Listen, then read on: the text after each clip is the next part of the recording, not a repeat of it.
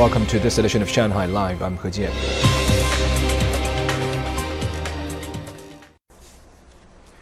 China created 11.33 million new jobs in urban areas during the first 10 months of this year, achieving the target for the whole year in advance.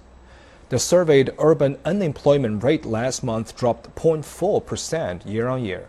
Zhang Hong brings us the details. The surveyed urban unemployment rate stood at 4.9% last month, lower than the same period last year. Gross domestic product expanded 9.8% year on year in the first three quarters. An official said the resumption of the service sector and the growth in industry, investment, and consumption resulted in more jobs. A large, multi layered, diversified, and flexible labor market has been formed. It enables a stable employment rate and allows further growth in jobs. This year, the government has offered assistance for unemployed college graduates. People in the countryside are offered more job options in urban areas or nearby regions. Companies are encouraged to work with vocational schools to offer training for new employees. The employment policies are becoming more comprehensive. They enable people to find a job or help them with job transfer.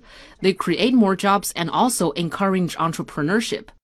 18 new occupations related to the digital economy have been recognized. An estimated 1.5 million cloud computing engineers, 5 million Internet of Things installation workers, 5 million AI personnel, 1.25 million industrial robotic system operators, and another 1.25 million system maintenance workers will be needed across the country.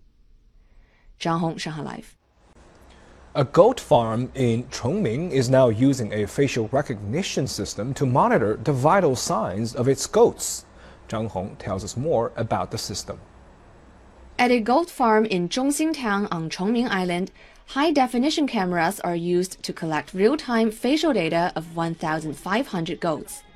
Common eye diseases and aphtha can be detected by the cameras. Infrared cameras monitor the body temperature of each goat. The system also calculates the weight of each one so workers can determine the right time to sell the animals. Oh, the system basically helps us monitor their overall condition. When nobody is patrolling the yard, the system can notify a vet when a goat will give birth. The farm has 3,000 white goats and about 20 staff members. That's expected to increase to more than 10,000 next year. Only six employees will be needed once the facial recognition system is in place for all animals. We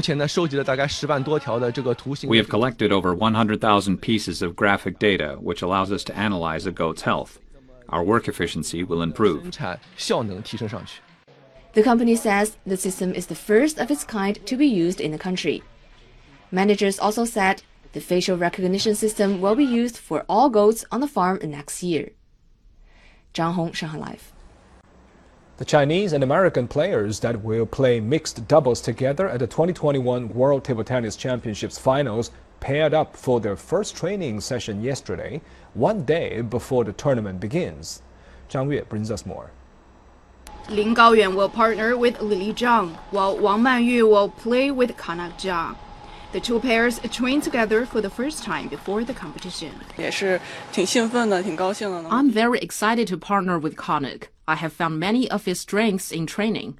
For example, he played quite aggressively both on forehand and backhand. I'm looking forward to tomorrow's match. It's good to partner with Lin Gaoyuan. He can hit the ball back, which I think is very hard to do. Chinese Table Tennis Association President Liu Guoliang gave instructions to both teams. By pairing up Chinese and American players, we hope to demonstrate to the world that the China US relationship continues to improve through ping pong diplomacy. We also want the players to do well and attract more fans in both countries to cheer them on. In the first round, Kanak and Wang face a Russian pair, while Lin and Zhang will battle Portuguese team. Zhang Yue, Shanghai Live.